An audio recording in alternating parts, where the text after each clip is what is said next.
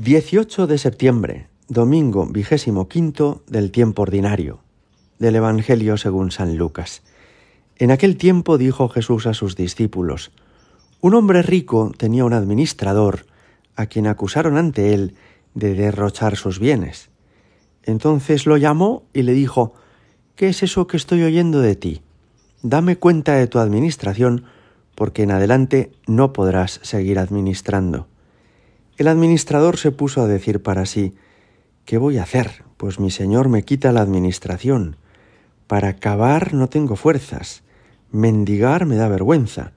Ya sé lo que voy a hacer para que cuando me echen de la administración encuentre quien me reciba en su casa. Fue llamando uno a uno a los deudores de su amo, y dijo al primero, ¿Cuánto debes a mi amo? Este respondió, cien barriles de aceite. Él le dijo, Toma tu recibo, aprisa, siéntate y escribe cincuenta. Luego dijo a otro, ¿Y tú cuánto debes? Él contestó, cien fanegas de trigo. Le dice, toma tu recibo y escribe ochenta. Y el amo alabó al administrador injusto, porque había actuado con astucia. Ciertamente los hijos de este mundo son más astutos con su propia gente que los hijos de la luz. Y yo os digo, Ganaos amigos con el dinero de iniquidad, para que cuando os falte os reciban en las moradas eternas. El que es fiel en lo poco, también en lo mucho es fiel. El que es injusto en lo poco, también en lo mucho es injusto. Pues si no fuisteis fieles en la riqueza injusta, ¿quién os confiará la verdadera? Si no fuisteis fieles en lo ajeno, lo vuestro ¿quién os lo dará? Ningún siervo puede servir a dos señores, porque o bien aborrecerá a uno y amará al otro, o bien se dedicará al primero y no hará caso del segundo. No podéis servir a Dios y al dinero. Palabra del Señor.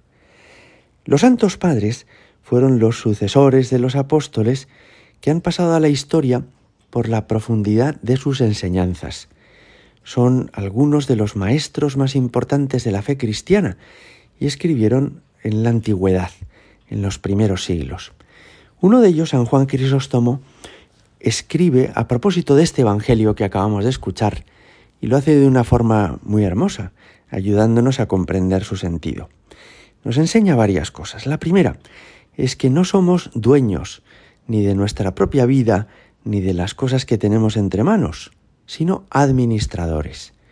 De manera que no estamos definitivamente en esta tierra, sino que estamos de paso, Dios nos ha dado unos medios materiales, unas cualidades intelectuales, una salud, unos recursos, pero todo eso nos lo ha dado para que lo usemos, lo administremos y lo pongamos a su servicio. Él es el dueño de todo lo que existe. Esta primera cuestión nos da mucha luz, porque nos ayuda a entender que no somos totalmente dueños de nada, que hemos venido a este mundo desnudos y que nos volveremos de este mundo desnudos, que en el fondo todo lo que tenemos y lo que somos se lo debemos a Él. En segundo lugar, esto nos enseña que tenemos solamente esta vida para trabajar por Él como administradores. En el cielo ya no se trabaja, en el cielo uno ya no se sacrifica, sino que en el cielo uno goza de la compañía de Dios, de la Virgen, de los santos, tenemos solo esta vida para entregarla con generosidad, para gastarnos y desgastarnos por Jesucristo. Tercera cuestión. Cada uno daremos cuenta de nuestra vida ante Dios, al final de nuestra vida, en el juicio particular, tal como enseña el catecismo. Y entonces Dios nos pedirá cuentas de todo lo que hemos recibido, de todo lo que nos ha dado y de cómo hemos utilizado la vida si hemos ayudado a los demás, si nos han importado los otros, si hemos aliviado los sufrimientos de los enfermos o de los pobres, si hemos tenido misericordia con los que sufrían. De todo esto nos va a pedir cuenta Dios. Y por eso, decía San Juan Crisóstomo, conviene que aliviemos nuestra deuda.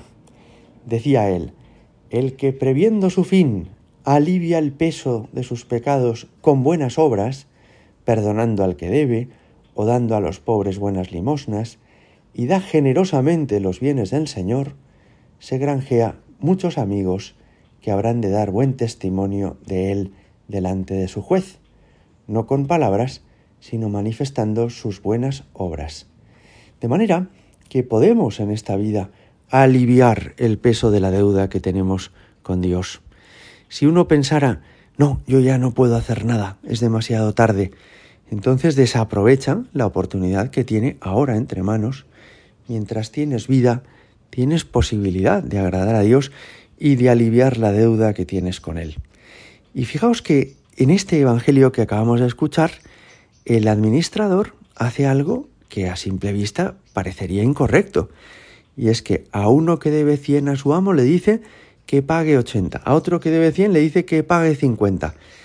Parece, ¿verdad?, que está, que está siendo injusto en el sentido de que está evitando que su amo cobre la totalidad de la deuda. Pero no, su amo le felicita. Y le felicita porque este amo no estaba cobrando nada de lo que le debían. Y por el contrario, cuando al de 100 le dice 50 y al de 100 le dice 80, eso, que sí que lo pueden dar, se lo pagan. El amo queda contento porque piensa, en lugar de no recibir nada, estoy recibiendo una parte de la deuda que tienen conmigo. También esto nos da luz. No hemos de ser perfeccionistas, ni pensar que o lo hacemos todo perfecto o no sirve para nada. Eso no es cierto. Es mejor que cada uno hagamos lo que podamos, que demos lo que estamos en capacidad o dispuestos a dar y que también exijamos a los demás lo que los demás pueden dar en este momento, no exigirles más de lo que su capacidad les permite dar. A veces, por quererlo todo, por quererlo perfecto, por querer ser impecables, uno se queda sin hacer nada, sin avanzar ningún paso. Es mejor hacer lo que cada uno puede, aunque no sea lo perfecto, de manera que vayamos aliviando nuestra deuda con aquel a quien se lo debemos todo. Gloria al Padre y al Hijo y al Espíritu Santo, como era en el principio, ahora y siempre y por los siglos de los siglos. Amén.